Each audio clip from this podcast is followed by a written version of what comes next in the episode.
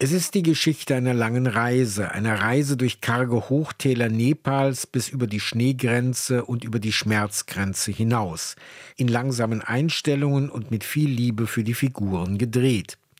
Denn es ist für Pema, die ihren verschollenen Ehemann in der unendlichen Weite sucht, auch eine Reise nach innen, eine Einübung in die lamaistische Variante des Buddhismus, die Suche nach dem mythischen Königreich Shambhala. Du kannst Männer wie Frauenarbeiten verrichten, sagt stolz der Vater bei der Hochzeit Pimas.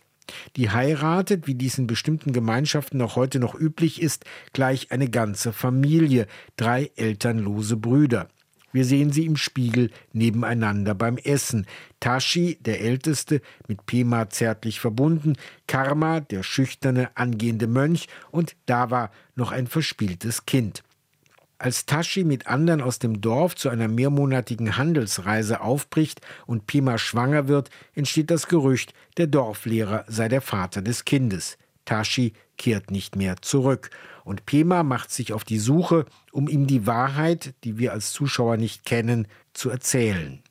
Was für eine starke, unbeirrte Frau. Wir beobachten sie, die Schwangere, den Esel führend, dabei immer höher ins Gebirge steigend. Manchmal entdeckt sie Spuren Taschis, etwa einen beschrifteten Stein. Karma begleitet sie zunächst und verändert sich durch sie, wird offener, lernt sogar das Reiten. Als sein spiritueller Meister gestorben ist, schickt sie ihn ins Kloster zurück. Aber sie wird noch mehr zurücklassen auf dem Weg. Da haben wir uns längst dem langsam atmenden Rhythmus und der Unaufgeregtheit in diesem Film angepasst. Keine Minute der zweieinhalb Stunden wirkt überflüssig. Nach so vielen Belanglosigkeiten und bloß Behaupteten im Berlinale Wettbewerb ganz zum Schluss noch einmal eine berührende existenzielle Geschichte Shambhala.